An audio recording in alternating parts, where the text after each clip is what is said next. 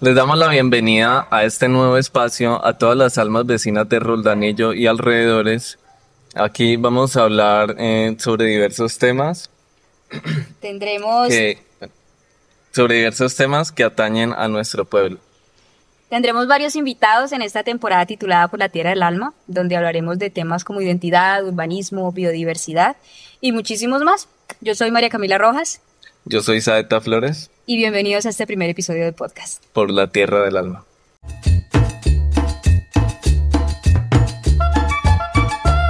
Han llegado a un nuevo espacio para hablar de Roldanillo. Sus problemáticas, Logros sociales, transformaciones comunitarias, proyectos culturales. medio ambiente, y diversidad. Esto es Arreboles Podcast.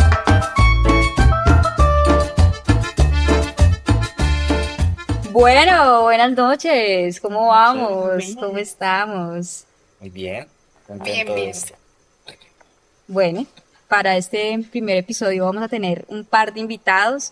Tenemos por aquí a Juan Esteban Parra, arquitecto de la Nacional. Ya ahorita ellos nos comentarán un poquito de sus, de sus perfiles y un poquito de sus quehaceres. Y a Laura Daniela. que Así es, sí. Y vamos a hablar eh, sobre un tema muy boscoso, a veces espinudo, otras veces con aromas exuberantes. Y para llegar a sus raíces es que están aquí Laura y Juan. Eh, por, por nuestra parte, estamos Cam y yo cumpliendo el papel de conducir este programa para no irnos por las ramas. Esperamos que les resulte fructífero. Gracias. Bueno, chicuelos. Juan, cuéntame, Lau. ¿Quiénes son ustedes? que A la balota, a la balota. Dale, Juan. Pues no, ya me presentaron. Soy Juan Esteban, soy de Roldanillo. eh, me interesan los árboles. Desarrollo gran parte de mi trabajo es con la arquitectura. Pero también me gusta mucho la gestión cultural a través de proyectos como Roldanillo Dibujado y pues otras, otras actividades que, que me gusta hacer alrededor del arte y la divulgación. Y, el- y los árboles en particular me interesan pues por los servicios que pueden prestar en cuanto a la planificación de ciudad y al diseño del urbanismo. Entonces es como una visión un poco más tal utilitaria de los árboles, ya, ya lo hablaremos. Excelente. Laura, cuéntanos quién, quién eres tú, qué haces y por qué te interesan los árboles. Eh, sí, muy profundo. ¿Qué soy yo? Momento de crisis, mentira. Eh, bueno, pues yo soy Laura Daniela Morales Rodríguez, como lo mencionaban ahorita, eh, de profesión soy bióloga.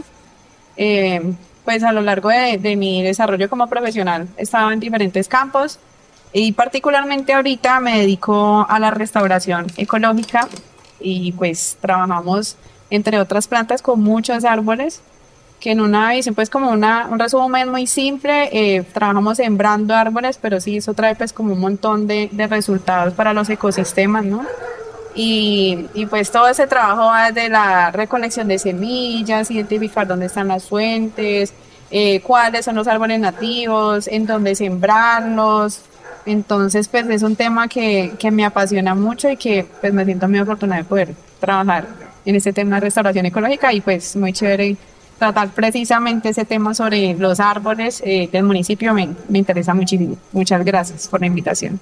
Bueno, entonces, iniciando ya y en- adentrándonos un poquito en el tema que son los árboles de, de este episodio, cuéntenos un poquito y empecemos como por las bases y por lo esencial. ¿Qué son los árboles? ¿Por qué son importantes? ¿Por qué son esenciales para, para este momento mundial de una crisis climática que estamos pues atravesando? Listo. Eh, pues dentro de las diferentes plantas que existen, o sea, particularmente los árboles, podemos decir que son como un, tipo de hábito de crecimiento de las plantas, porque siempre vemos hay diferentes formas.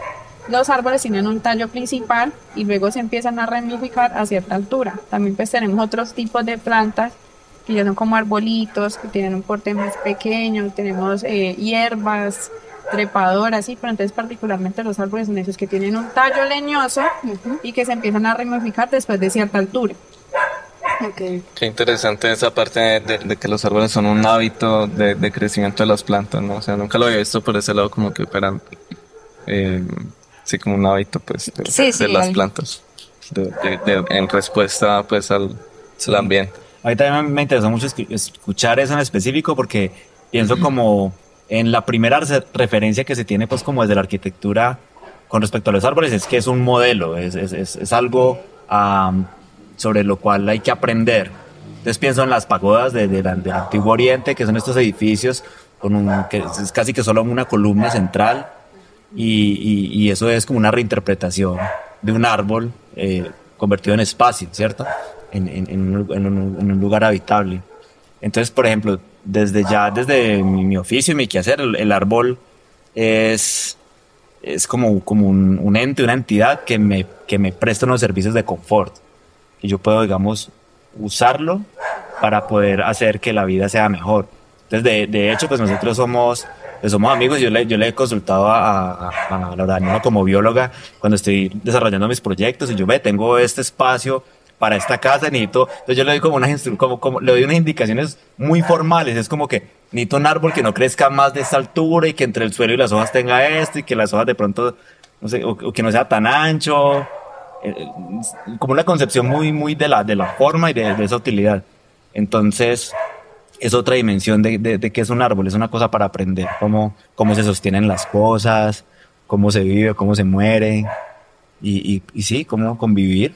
Curioso. Lo veo así, me gusta verlo así. Curiosa esa parte que, que mencionas que el árbol eh, te ofrece un servicio, hace parte también de ese bienestar que me puede brindar y, y que actualmente para generar urbanización lo que hacemos es talar una, un- una hectárea Tirar concreto. Exacto, es, para... es una contradicción radical. Exacto, entonces- Porque mm, dentro de quienes estudiamos cómo hacer las ciudades, cierto arquitectos y urbanistas, pues está claro que no es una tabla, o sea, no es una, no es una hoja en blanco.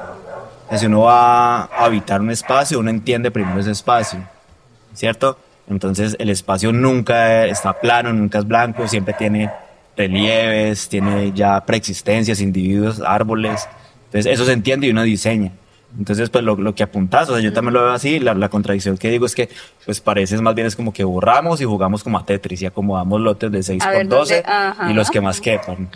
Qué Entonces, sí, sí. Y les va a parecer sorprendente porque hasta en siempre de árboles muchas veces se creen que como encontramos otro tipo de hábitos de crecimiento, entonces encontramos arbustos, lo que normalmente decimos como esa rastrojera.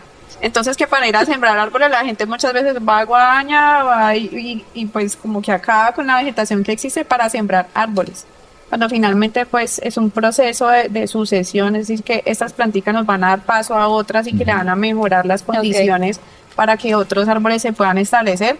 Entonces, Juan, cuando dice eso en arquitectura es chistosa porque precisamente algo que nosotros, si lo pensamos, o sea, no tiene nada de lógica, o sea, como no respetar la vegetación que ya existe, en ninguno de los dos casos se aplica, así, ni para sembrar más árboles ni para hacer construcción, o sea, deberíamos respetar lo que ya está allí y jugar con eso.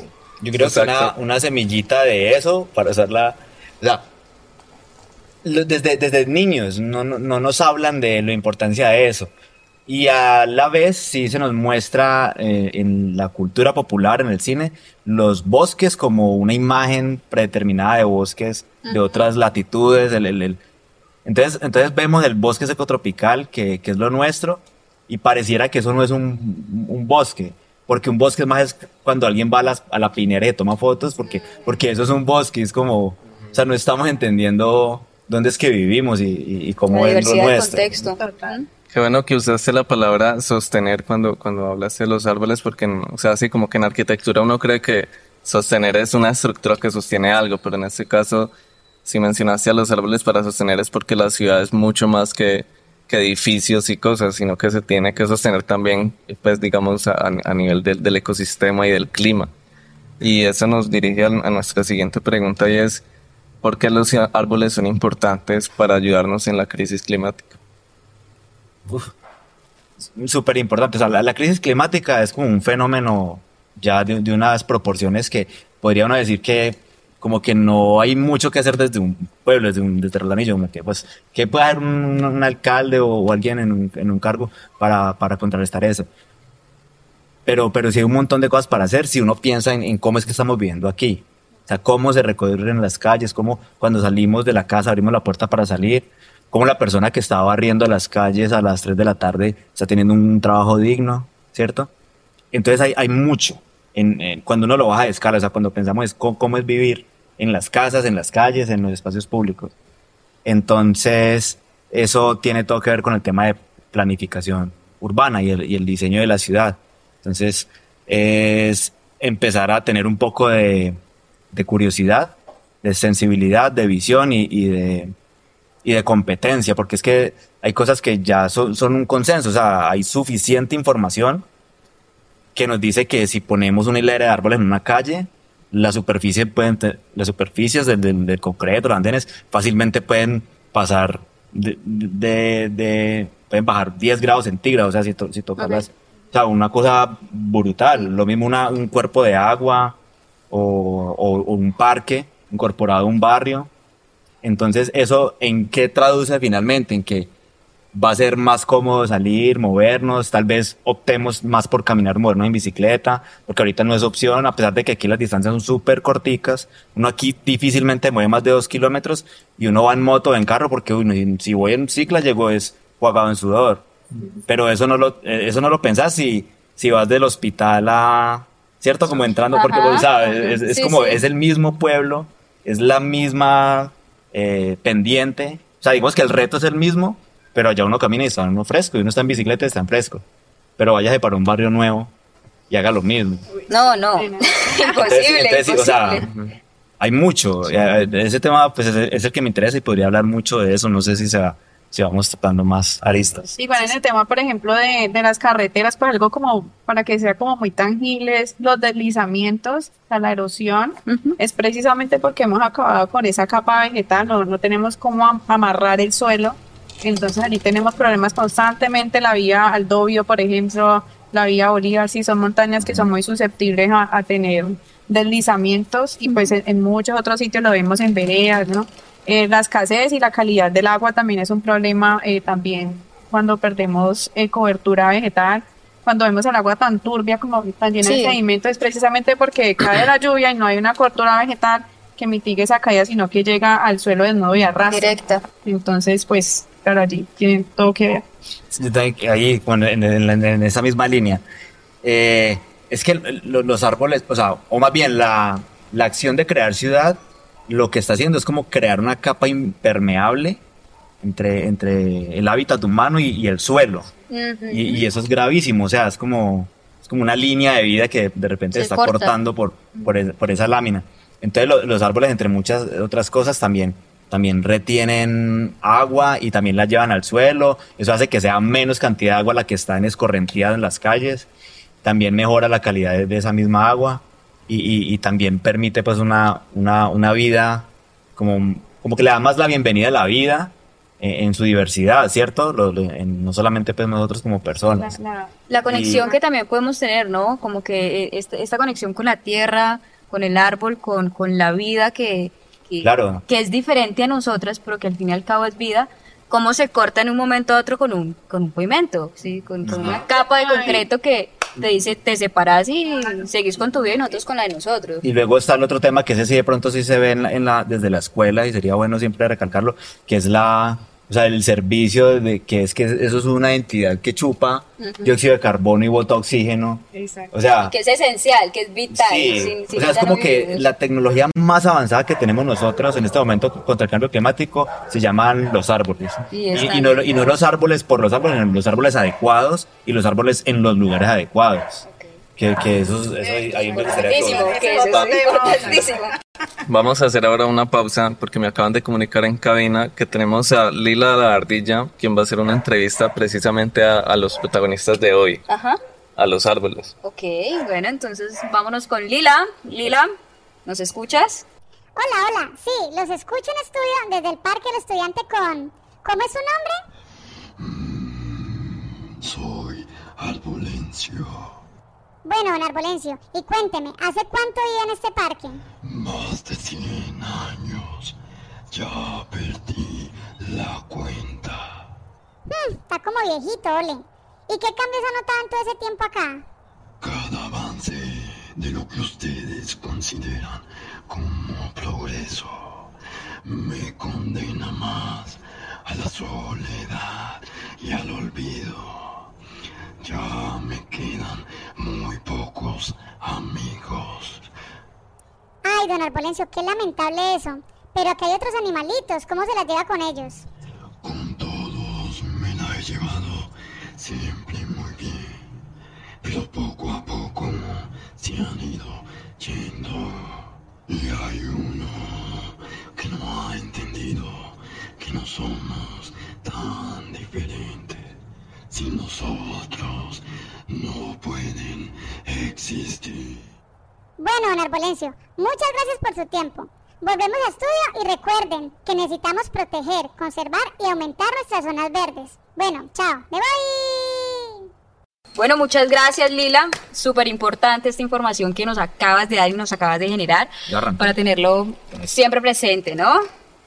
Bueno, seguimos entonces Y con ahora, volviendo de la tema. pausa, eh, de- de- devolvámonos un poco a esa definición de los árboles y es que una vez escuché algo que me pareció pues loquísimo y era que, que tenemos más ADN en común con los árboles que con los pulpos. O sea, pues los árboles son de, del reino vegetal y pues tengo entendido que los pulpos son del reino animal o no hasta sé. donde sabemos. Pero, pero, o sea, como así que el, el árbol es más familiar mío que, que un pulpo. Tenemos afinidad. Sí, pues es un dato bien, bien curioso y pues allí para aclarar que pues no podemos generalizar que con todos los árboles, ¿no? O sea, Sí, sí. nosotros parecemos muy distintos todos, pero pues somos una especie, mientras que los árboles son Todos miles de especies. son muchas especies. Ok.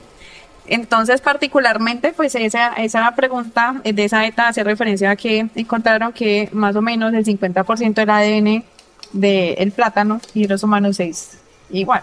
Entonces, es allí, pues es, es bien curioso y, y, pues también le da como una referencia, es como si, si a Juan y a mí nos entregan los mismos materiales para hacer una maqueta, metiéndonos en el tema de arquitectura, pues probablemente Juan va a tener un producto totalmente distinto al mío, ¿no? O sea, porque va a depender cómo los organicemos. Y bueno, también ese otro 50% pesa, ¿cierto? sí. En evolución son la, la, la acumulación de pequeños cambios y que da pues como producto dos seres totalmente distintos, pero pues muy bacano y que compartamos el 50% de ADN con plátano, mientras que los pulpos tienen un ADN que, que incluso pues como que se atreven a, a decir que, que los pulpos son extraterrestres porque no encuentran como, como Sí.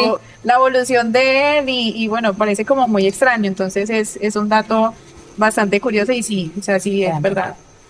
A propósito de- del plátano Kame, ¿qué están degustando A nuestros propósito del invitados? plátano les tengo, vea, nos están patrocinando este primer episodio Tortas María. Tortas María es una marca de tortas saludables de acá del municipio de Roldanillo, horneados con nutrición y nos tienen hoy, vea, una porción de torta. Ya arranqué Ya, y ya está muy arrancó. Ah, bueno. Sí. Pues entonces démosle apertura a eso, ¿no? Tomemos cafecito y, y sigamos hablando. Mm. Claro que sí. Yo igual tomo agüita. Voy a probar la torta. Eso, eso, eso que estaba comentando Laura Daniela, muy interesante, ¿no? Porque yo creo que también algo que nos ha hecho falta y que y también de pronto gracias a la, a la educación que nos ha, que nos ha tocado, es como que no, a veces nos vemos a nosotros mismos como si fuéramos otra cosa, como si no fuéramos parte de la O sea, ni siquiera naturaleza. nos consideramos animales. Exacto. De animal es un insulto. Hace animal. Hasta bestia. Sí, nos hace falta entendernos como, en, como una parte de ese todo y urgente. O sea, yo, yo creo que hay mucho por hacer desde, desde la educación primaria. Hay que hablar de los árboles, hay que hablar de la arquitectura, hay que Nada hablar más de en los eso que espacios mencionaste de la educación primaria, si piensas y vas como Gracias. a una escuelita y ves lo que está adornada, incluso son como animales africanos. públicos. Ajá. Y vos le pedís a un niño que piense en un animal de Colombia y se le va a hacer mucho más difícil. Y pues ahora en plantas es lo mismo, ¿no? Pero entonces eh, tenemos como una imagen más clara de cómo es un oso panda que, que un oso anteojos. Sí. Justo Porque en el eso. salón va a estar ahí la jirafa, el rinoceronte. Eso se está, está las- el mes pasado, yo creo que fue, junto con, con Daniela Para, que es una de nuestras detrás de cámaras que tenemos hoy aquí. eh, su trabajo de grado estaba guiado hacia el- la construcción de un prototipo guía de aves acá de Roldanillo. Y Eso. lo que decíamos es, ¿qué pasa en el colegio? ¿Qué pasa en la escuela cuando te dicen, dibujemos un oso? ¿Y qué dibujamos? O sea, ni siquiera estamos conociendo Sí. O un el árbol, territorio. van a dibujar más rápido un árbol de manzanas. yo, yo nunca he visto un árbol de manzanas sí. que un guásimo o, o una que un palo de mango que tenemos aquí debajo en Mango, este momento. Mm. Entonces, ¿cómo es importante conocer el contexto y trabajar a partir de esa educación territorial? ¿No? Porque al fin y al cabo todo esto nos, nos permite a nosotros eh, conglomerar todas estas temáticas y cómo lo ambiental es fundamental para poder conocer el territorio y asimismo poder cuidarlo.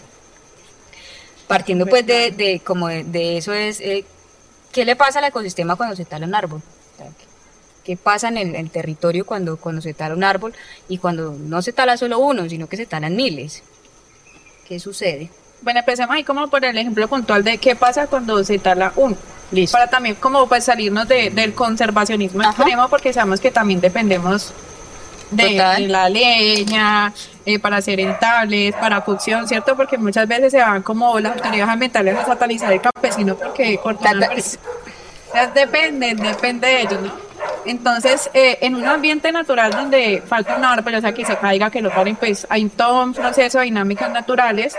Entonces, digamos que las semillas o las plantulitas que no se habían expresado ahí porque estaban como a la sombra de ese árbol van a empezar rápidamente como a tratar de ocupar ese espacio, ¿no? Entonces, hay un proceso que se llama sucesión natural, es que pasa después de que hay un disturbio. El disturbio es allí que vamos a talar un árbol, ¿cierto?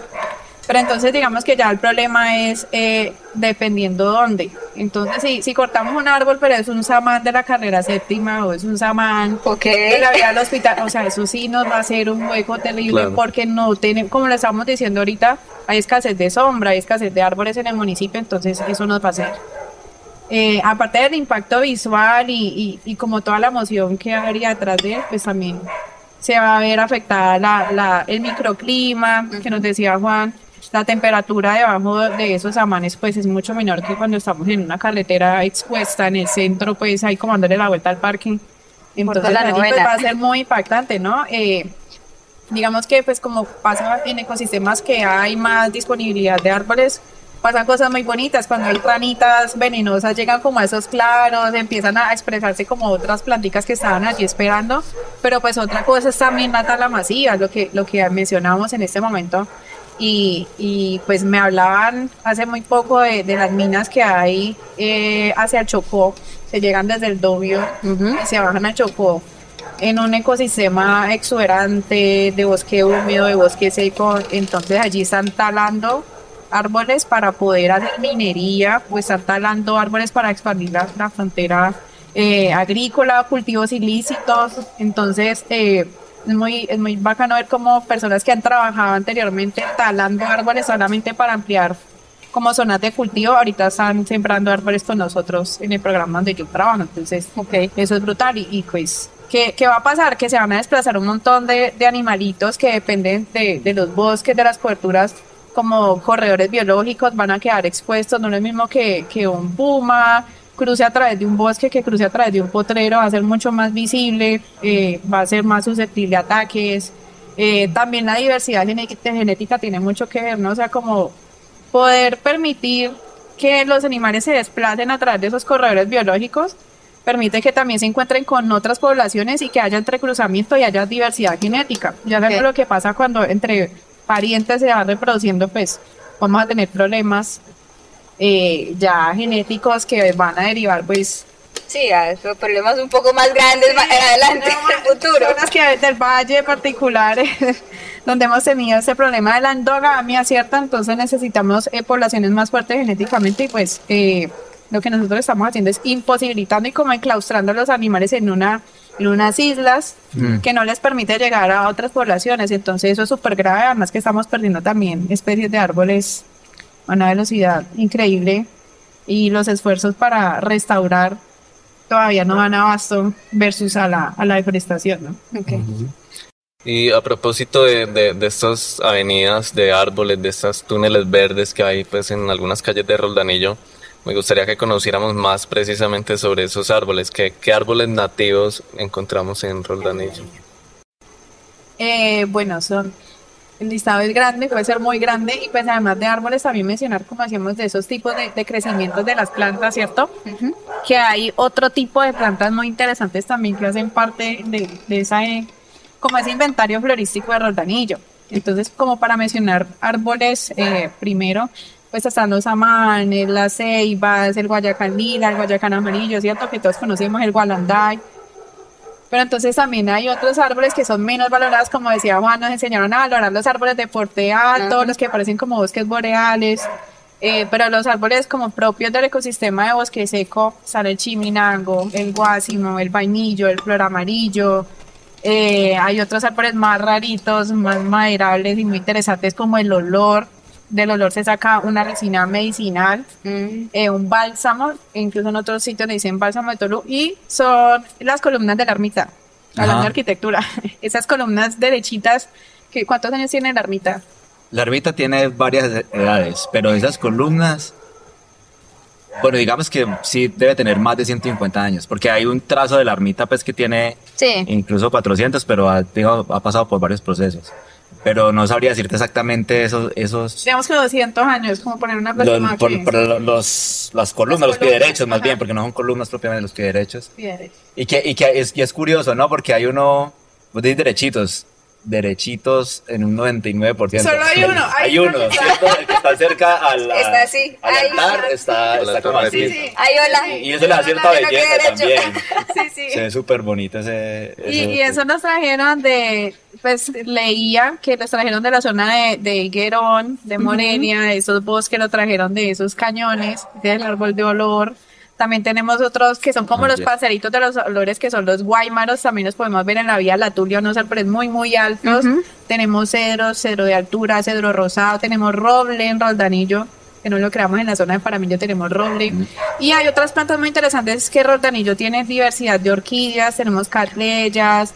Uno de los objetos de conservación de- del bosque seco tropical, que estamos en área protegida, Ujú. es la, la vainilla dorada, de donde se saca la, la vainilla original. Ah. Y también tenemos diversidad de cactus, ¿no? O sea, los cactus son súper representativos del bosque seco tropical. Ok. Eh, también tenemos diversidad de laureles, tanto de bosque seco como de bosque húmedo. El molinillo, que con la semillita, la cúpula, le ponían un palo y con eso batían el chocolate. Sí, sí. A ver, esa semilla es, Sí, es sí. una maderable brutal, pero pues también está muy amenazada. La, hay ollas de mono, no sé si han, si han escuchado, han visto No. las semillas de ollas de mono que utilizan como maceticas. No, Ok. hay una diversidad increíble Una cantidad de árboles de- en Roldanillo. Con- y de otras es- plantas, ¿no? Perdón. No, que con eso estaba pensando en, en uno de los últimos encuentros que tuvimos con Roldanillo Dibujado, Ujú. que fue precisamente como tema los árboles. Sí, sí, De- que fue la de- de ermita, la- De, la ermita, sí. Entonces, por ejemplo, allí tuvimos como invitado a Gentil Mayor, que nos hizo un comentario como súper bacano sobre, sobre los árboles. Y entonces él lanzó una pregunta. Y él decía, o sea, estamos justo en el corazón del Parque de la Ermita, en el centro.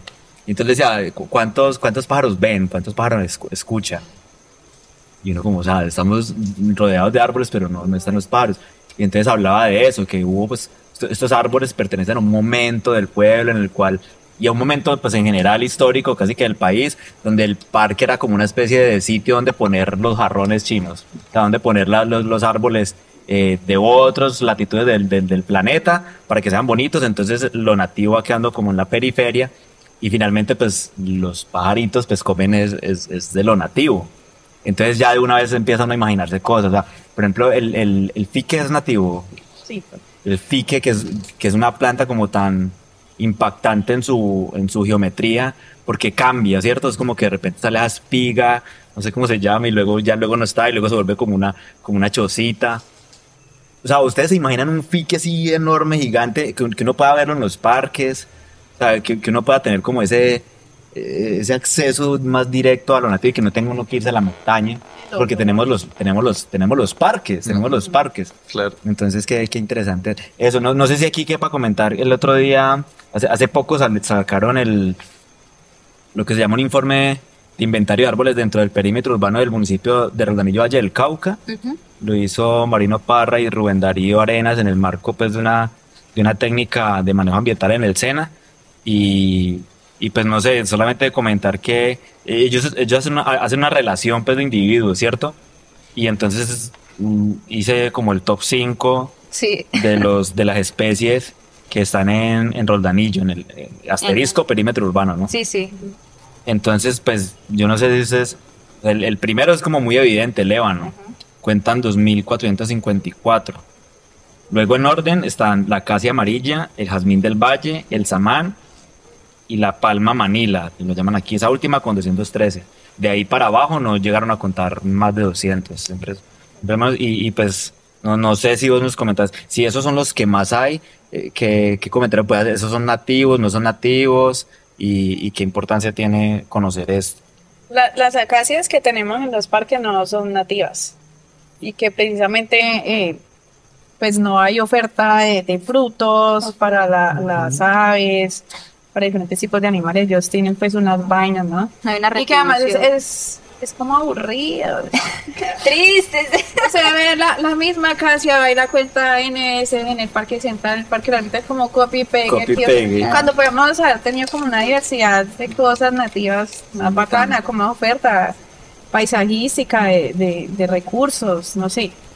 Entonces Ahí sí. entra el desconocimiento. ¿no? También en los procesos de que, de que no estamos ni siquiera conectados con esto, ¿no? Con la historia, qué, qué es lo que conforma el territorio, qué es lo que realmente a Roldanillo lo, le surge, ¿no? Sino que venimos y traemos, ay, sí, esto está lindo, ay, sí, estas lámparas, ¿Qué me- me de- dijeron estos árboles de Europa que nos sirvieron, acá también nos van a servir. Pues no, revisemos un poquito también desde, desde las bases, ¿no? Desde el territorio, desde lo, aquello que nos atañe. Nada más aburrido que la, que la homogeneidad y como una de las frases que teníamos en, en un evento Ajá. que pasó hace poco la Ford de Brigitte Batips que dice nada más queer que la naturaleza. Total. O sea, estamos, estamos en medio de la diversidad. Pero, pero, ojo, un dato, ojo, un dato. Que como uno ve el paisaje como muy monotemático, Sí, muy sí. aburrido, se pasa muchas veces desapercibido. Y, y me ha pasado a mí, eh, Javi, mi, mi novio, estaba recorriendo el pueblo y está como en medio de las acacias, un árbol bacanísimo. Por ejemplo, y hagan el ejercicio Sí. porque lo van a notar, no va a tener que yo acompañarlos. Se dan una vuelta por el ancianato, Sí. del frente que queda eh, a la cancha, ¿no? Y buscan un árbol diferente. Ok, Se van a dar cuenta que está acacia, acacia, un, Un ébano, o sea, no un ébano del ornamental que estamos hablando, sino un ébano, un árbol que está incluso en categoría vulnerable, es una maderable amenazada, y van a ver el tronco tan espectacular, tan divino. Y lo mismo nos ha pasado en la avenida eh, Rayo, Sí. eh, hacia, a ver, ¿cómo les digo? O por el lado donde estaba Chorizo Loco, como yendo a la estación de energía de. Entrando, entrando, como si vinieras de Zarzal, entrando hacia Como Rondanillo. líneas de Zarzal, total. Allí estamos como en una avenida que se llena de samanes y hay otro árbol que cuando él iba caminando por ahí debajo dijo, esto no es semilla conocida, es una semilla alada muy particular, que luego les pude compartir fotos muy bonitas y resultó ser una cosa bacanísima que estaba como reportada hacia el Caribe, no hacia el Valle del Cauca. Ok. Y también, o sea, si lo ven y hay mucha regeneración y estamos ahorita trayendo semillas eh, para propagar en vivero y, y llevar y otra vez pues como repoblar porque no, no hemos visto muchos ejemplares. Y bueno, Cococho que nos dio bomba con el, con el Guayacán de bola eh, al frente del cementerio, como en esta, en esta rotondita, no sé Sí. cómo se dice Juan, porque también puede pasar como una acacia. Porque como las estamos inundadas de acacias amarillas, pero si nos ponemos a mirarlo bien, es un guayacán de bola que también es una especie pues nativa y no tenemos muchos más en el municipio. Entonces sí hay unas joyitas ocultas en medio de... Hay que buscarlas, hay de que los buscarlas. cotidianos. Tarea. Sí, con eso que comentabas que, que mencionaste a, a, a Cococho, o sea, bonito eso y, y esto apunta a lo mismo, como que pongamos, a que pongamos de moda los árboles. Porque entonces, claro, a veces se vuelve paisaje, pero en un momento dado, y pues yo creo que es una invitación a los que escuchen o, o vean esto, que tengamos un poquito la mirada, que se peguen de pronto también a una salida con Rosanillo dibujado, porque de, de verdad, a mí, ta- a mí también me ha pasado, no sé con quién iba caminando, no sé, si- no, ustedes no estaban, en la ermita, en la misma ermita, hay un, hay un árbol precioso allí que yo nunca había visto, y estando en la ermita, o sea, yo he estado 842 veces el último año en la ermita. Exactamente. Entonces, entonces es eso, co- como que detengamos un poquito la mirada y la foto, o sea, eso es instagra- instagramiable, o sea, que la gente le dé likes y chévere, que hablemos más de los árboles. Detengamos la mirada y detengamos ahora un momento para hacer la siguiente pausa, porque en Roldanillo somos almas culturales, almas viajeras, almas aventureras, pero sobre todo somos almas políticas. Por eso te invitamos a escuchar el siguiente mensaje de nuestras candidatas al Consejo.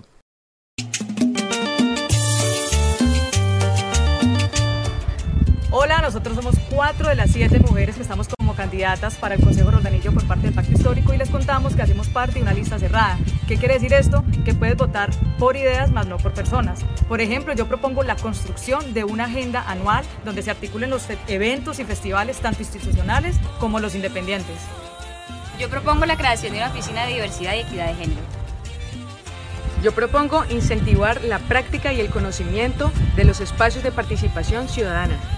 Yo propongo la creación del proyecto de la Casa Integral para Atención de Hombres y Mujeres Violentados.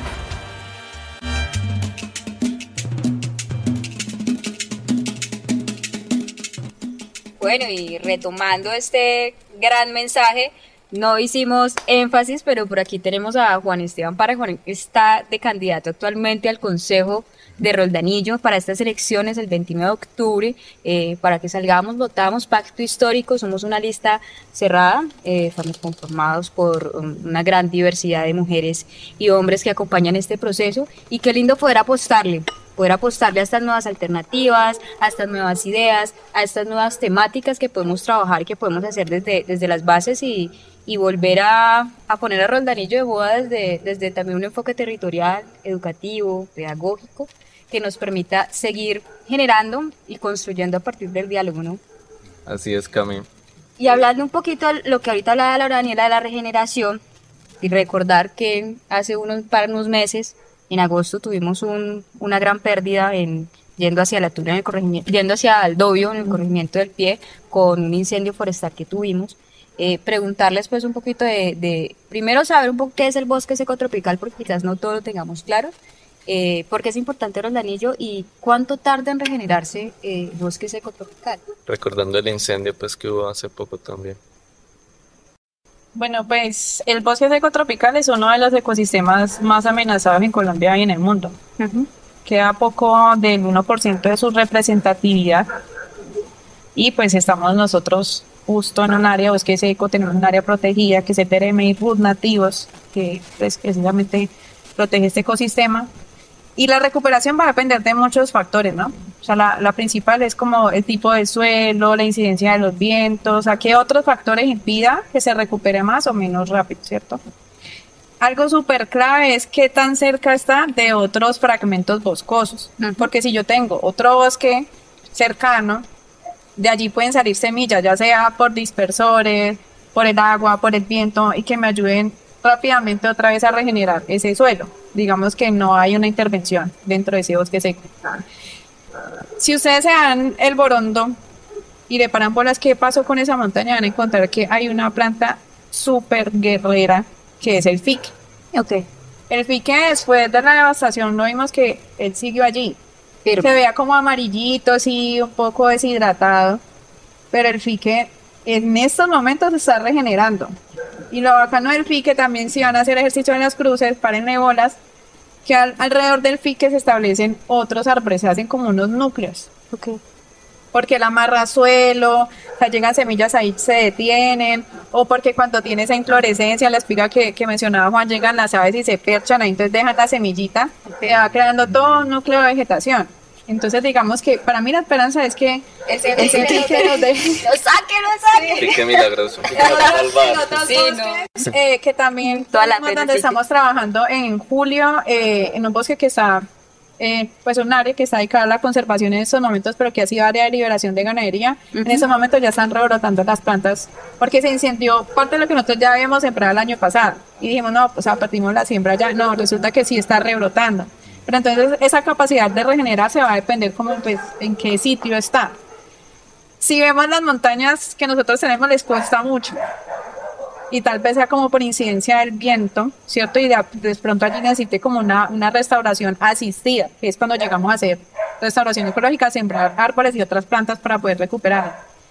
Pero no sé, o sea, qué tiempo como estimado, no. sería como muy variable. Allí Depende, yo creo depende. que esas montañas les cuesta, les cuesta bastante. Y las habíamos visto muy bonitas con el fique y pues creo que, que a cuidarles, estar pendientes, ojalá que no sea un incendio para luego entrar ganadería o, Ok, o para sí. agricultura, porque esa también sería otra limitante, ¿no? Y estamos en un, en un suelo que es bastante empobrecido, muy rocoso y sumado a los vientos le, le va a costar. Entonces, bueno, también podríamos, ojalá pues se pudiera dar como la oportunidad de concertar Ujú. con los propietarios y poder asistir a la restauración. Ah, bueno, hay un, hay un predio también de una amiga nuestra, mi querida Martica, Ujú. Itaca, ya la compraron hace más o menos 20 años y era un predio de ganadería. Ellos lo que hicieron fue pues dejarlo solito a que se recuperara naturalmente. Cuando nosotros llegamos a hacer restauración ecológica en el 2021 todavía había pasto. Entonces les cuesta. y a pesar de que tenía como un bosquecito cercano, tuvimos que hacer siembra de árboles para ayudar a que se recuperara más rápido. Darle Y el entonces, impulso. claro, o sea, esas son, son afectaciones muy graves, Complejas. sobre todo en ese ecosistema que es tan frágil. Ok. Yo creo que eso, eso también evidencia otro tipo de afectación que es la tal vez cultural. Yo particularmente estoy como muy afectado y por ahí en, en redes como que lo, lo alcancé a comentar, que a mí me pareció demasiado impactante, o sea, pensar en esa cantidad de, de áreas que se quemaron y, y, pues toda la diversidad allí en vegetación, en animales, porque también esa es la otra cosa, tenemos como una fauna nativa que también ha sido invisibilizada. Y entonces entender eso y es como salir a la calle y ver la ceniza cayendo y que nadie diga absolutamente nada. Que lo hayamos Y, y normalizado. ni siquiera las autoridades, una autoridad académica, como podría ser, no sé, el, el INTEP, una autoridad administrativa, pues, claramente la alcaldía, o sea, no se dijo ni mu. Había, habían unas comunicados como de parte de bomberos en- en- y, y luego eso como que era que copiaban y pegaban en otros sitios y luego resultó que había una, una cifra que no era. O sea, es como que estamos ciegos a- a- ante eso, como, como pasan cosas alrededor nu- nuestras, porque es, es nuestro territorio, y ni, y ni nos enteramos, ni, ni hablamos de eso. Entonces, pues ahí también es como a título personal un agradecimiento pues, que, que, que, se- que se dé este tipo de espacios, o sea, porque primero es conversarlo y apropiarnos de esto, pues, como, como comunidad, para sí mismo poder exigirle a unos gobernantes y, o, o- sí, o sea, como que vaya Sí. más bien en una horizontalidad y que luego, luego llegue hacia arriba, porque si esperamos, pues, como que simplemente los administradores hagan las cosas, pues, eh, ya sabemos cómo ha sido. Sí, que, y que desde arriba esas, esas comunicaciones mm, verticales son, son complejas, ¿no? Como que tratamos también de pedir esa información y esa información no llega.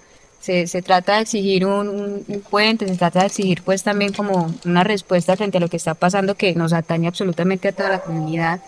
Y al final lo que recibimos es nulo, ¿sí? O un mensaje muy genérico, muy confuso o simplemente no, no hay respuesta de ningún tipo. Sí, sí me pareció que era, o sea, como un evento, una escala mayúscula que, que era necesario que se nos comunique, o sea, y que, que tengamos como elementos para, para entender qué es lo que pasa y asimismo desarrollar una sensibilidad para que eso no se repita, porque como, como ciudadanos podemos, ¿cierto?, hacer cosas para, para que eso no pase, o sea, eso no, eso no es como que las cosas pasan y ya. Total. Tenemos que mejorar esa, esa relación pues entre la sociedad para, para, para poder ayudarnos entre nosotros y también la relación con los árboles. Y respecto a eso, ¿creen que los árboles del pueblo pueden ser un espejo de nuestra relación con la naturaleza? Yo, pues, eh, sí, pues, de- definitivamente sí. Yo creo que nuestra relación con, con la naturaleza y con la vida en general, pues tiene mucho reflejo, ¿cierto? O sea, los árboles pueden ser un, un pe- pequeño trozo de ese espejo quebrado que nos refleja. Y, sí, totalmente. O sea, yo pienso, de una pensé como en la vía hacia la normal, en ese, en ese túnel verde, que yo lo caminé demasiadas veces siendo colegial. Y, y luego ver cómo, cómo pasan un, un andén, un andén mal hecho, cortando las raíces, es como,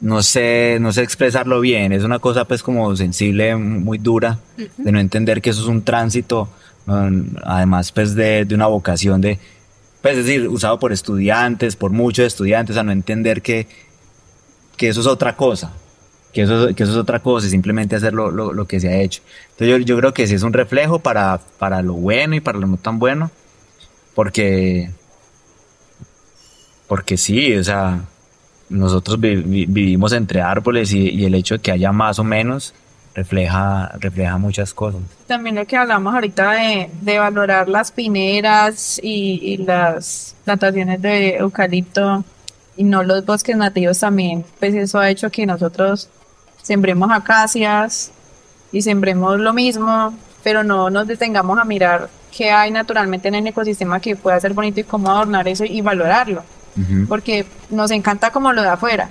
Ay, no, qué rico, me trajeron algo. Ay, es de, de donde, de la China. Uy, no, eso es bacanísimo. Entonces yo creo que también eso es como que no, no valoramos lo, lo local y pues para mí sí es como un espejo de lo que tenemos en la flora, al menos como en el perímetro urbano. Sí. Ok, eh, ahora vamos a nuestra siguiente sección eh, que va a ser con Josías Parra. Es, él es un historiador aficionado. Nos va a hablar de un humedal que está en nuestro pueblo, pero está eh, em, siendo pues objeto de desaparición a causa de la expansión urbana.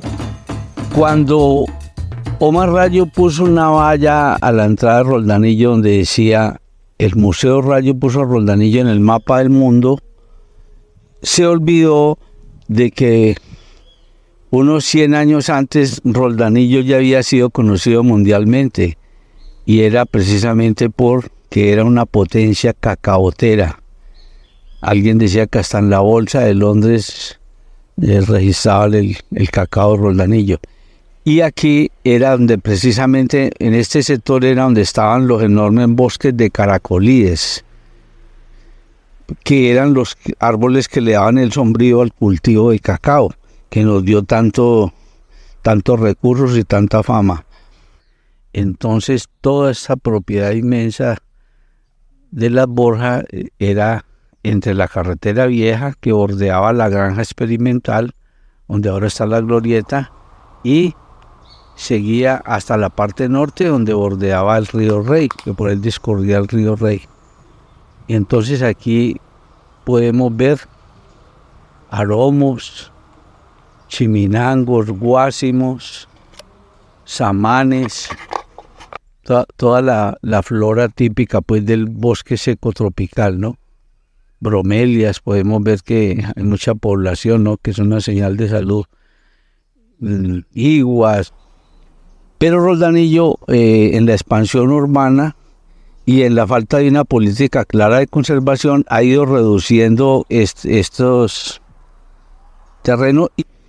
Entonces, esto es un desastre ecológico, se puede llamar, porque es que los humedales cada vez se, se trabaja más porque concientizar a los gobernantes que los humedales son importantísimos, demasiado vitales para la flora y la fauna de una región. Entonces, eh, aquí estamos tratando de hacer una como un llamado de atención a, ver qué, en qué manera se puede crear conciencia sobre la necesidad de, de, todavía, de lo que queda, a ver qué todavía se puede rescatar. Bueno, eh, Juan, Laura, ¿Cómo se entrelazan los árboles, el espacio público y la felicidad de los residentes y visitantes de Roldanillo? Uf. De muchas, de muchas maneras, sí. Sí, inclusive, claro, las la, la, la más sensibles, o sea, la biofilia. La biofilia nos habla de que donde habitamos debemos estar en contacto con la naturaleza, o sea, Okay. no puede haber una habitación que no tenga una ventana, por ejemplo, es un, es un lugar que no es una habitación, no es digno. Y, y, y, no es digno simplemente, no es, no es, decirlo y ya, o sea, tener ese contacto impacta de manera contundente en nuestra salud, en el cuerpo, en la mente. O sea, poder ver el, el, las hojas moverse, poder escuchar el, ahí está una lagartija, o, el, o, el, o, el, o los pájaros, e- ese contacto. Y estamos y, eh, en una sociedad que está siendo muy golpeada por, por problemas de, de, de carácter psicológico y psiquiátrico. Entonces, el, el, tener acceso a parques, a árboles, eh, está suficientemente demostrado que nos mejora la, la salud mental y, la, y, y, el confort de, la, de, de, lo que vivimos, que es el espacio público y nuestras casas. Y, y eso es un servicio ecosistémico, ¿no? Porque muchas veces pensamos que servicios ecosistémicos son agua, suelo, uh -huh. como fertilidad y alimentos, cosas muy tangibles, pero el tema de la salud mental también está valorado como servicio ecosistémico. ¿Cómo me siento yo? en mi entorno. O sea, si lo que observo me, me hace feliz, si me das paz, como descanso, ¿sí? Entonces, eso también está allí valorado y es súper clave. Eh, me pasó con eh, un fue regimiento con eh, Higuerón. Allí querían, estaban solicitando una licencia de explotación de materiales de construcción y otros. O sea, y, y otros, otros, déjenlo a la imaginación. Ahí lo que ustedes tienen. Y muchas personas desentendidas decían eso de, pues, si a mí qué me afecta que, que vayan y exploten en la montaña, pues a mí qué. Yo le decía, te vas a ver sí o sí afectado no solamente porque pasan las volquetas, por el polvo, sino imagínate que esa montaña que tú estás viendo ahora, que ustedes se sientan aquí en el parque a ver el atardecer, a sentirla fresca, imagínate que luego fuera un cráter. O sea, eso va a impactar El sonido de las visualmente máquinas, las el máquinas, sí, ya, ya eso va a afectar ya luego la salud mental de los habitantes, sí o sí te, te va a tocar, no es que porque sea en la montaña a mí no me toca, obviamente sí, empezaron a hablar ellos, nosotros caminamos cuando éramos niños a la montaña y había mucha agua, ustedes recuerdan eso, lo extrañan, o sea, ¿qué sienten cuando recuerdan eso? Y entonces ahorita imagínense que como estamos ahora pues podría ser mucho peor, entonces ahí sí señor como que, uy, no, sí, esto va a estar grave. Y cómo, cómo es de complejo, ¿no? Porque ahorita eso es lo que, lo que se está tratando, ¿no? Todo- estamos más rodeados de, de, de escombros, más rodeados de cemento, más rodeados de casas y al final no terminamos viendo nada y, y creo que la pandemia fue una de las, de las piezas claves que nos hizo ver que, que, que el contacto no solamente con un otro, sino con todo esto que nos rodea y que nos da vida, es fundamental y es esencial, ¿sí? En pandemia vos salías 10 minutos al parque a tomar aire y eso era la felicidad. lo, lo mejor de la vida era, era poder salir 5 minutos a- al- al parque y recibir el, el, el- Y cuando- el viento en la cara. Y cuando ya, ya la cuarentena no era tan estricta, las tres cruces eran así, Llenas. Lo Las bicicletas, todo el mundo Las bicicleta, todo el mundo salía a caminar. Bueno, y a propósito de, de recordar un poquito y ya para estar como cerrando un poco este, este primer episodio, ¿cuál fue el último palo que desmontaron? Pues de los árboles, ¿no? ¿Cuál fue el último palo en que treparon? Uf. el último, uy, hace El rato. ¿no? último, sí, Eh, sí. Un árbol. Yo creo que fue en la granja, en un palo de mango. Ok. Sí, como que me aventuré. O sea, el, el último, ¿no? Sí, sí, y hace rato ya. ¿Vos?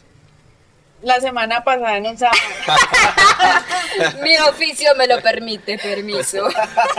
No, y es que- es que estaba el papayazo porque aparte uno dice un samán, ¿sabes? Claro. Y ese samán, pero tenía una escalerita. Ah, allí fue. Entonces, no, claro, subí y era bacanísimo estar caminando y acostarse por las ramas secundarias. No, sí. Claro, súper bonito. La Chévere. super oportunidad no lo podía desaprovechar.